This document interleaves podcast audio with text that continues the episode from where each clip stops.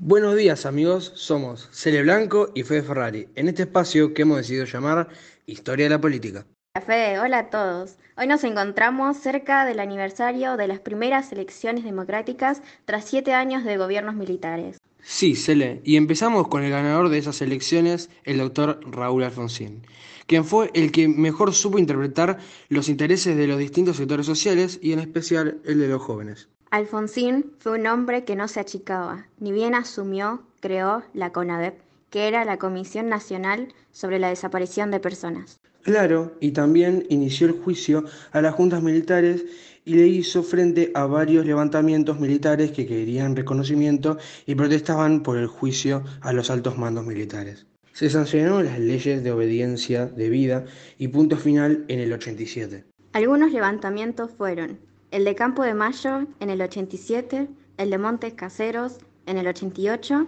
y el de Villa Martelli ese mismo año. También en su gobierno hubo una gran inflación, por lo que se implementó el Plan Austral que logró disminuirla al principio. El ministro de Economía en ese momento era Juan Zurri. En mayo de 1989 hubo nuevamente elecciones para presidente y ganó Carlos Menem del Partido Peronista. El austral tuvo que evaluar. El índice de pobreza era muy alto y la inflación se convierte en hiperinflación.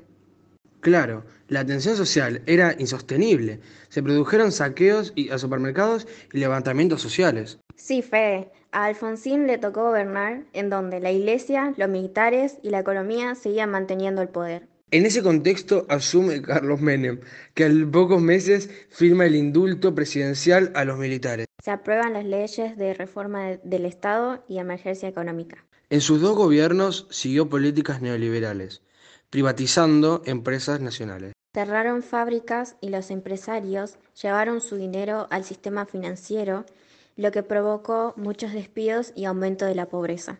Se aprobó la ley de convertibilidad, donde un peso valía un dólar. En su mandato se produjeron los atentados a la Embajada de Israel y a la AMIA. Y después del Pacto de Olivos se reforma la Constitución logrando que Menem sea reelecto. En las elecciones de 1999 ganó Fernando de la Rúa. Lo más destacable de su mandato fue el megacanje, reestructurando la deuda emitiendo bonos, y el corralito financiero donde el Banco Central se quedó con fondos particulares. Imagínate, Cele, la gente no podía sacar su plata del banco. Te permitían solamente un monto por semana, generando la salida de De la Rúa y tres presidentes posteriores en el plazo de 10 días. Finalmente asume Eduardo Dualde hasta las próximas elecciones. Tras las votaciones asume Néstor Kirchner en el año 2003. ¿Sabes, Fede? En su gobierno se pagó la deuda con el FMI y se empezaron a recuperar las empresas que habían sido privatizadas. Bueno, hasta aquí llegamos por hoy, en nuestro recorrido por la historia. Quiero dejar en modo de reflexión que nuestro país es muy joven democráticamente hablando, solo 40 años de democracia, y en la búsqueda de un mejor camino hemos dado avances y retrocesos. Sí, Fede. A lo largo de los distintos gobiernos nos encontramos navegando entre políticas neoliberales y gobiernos benefactores. Por eso cada gobierno que asume vuelve a empezar generando un retroceso como país, ya que desde esta óptica es muy difícil ir hacia adelante. Hasta nuestro próximo encuentro. Chao. Chao, chao.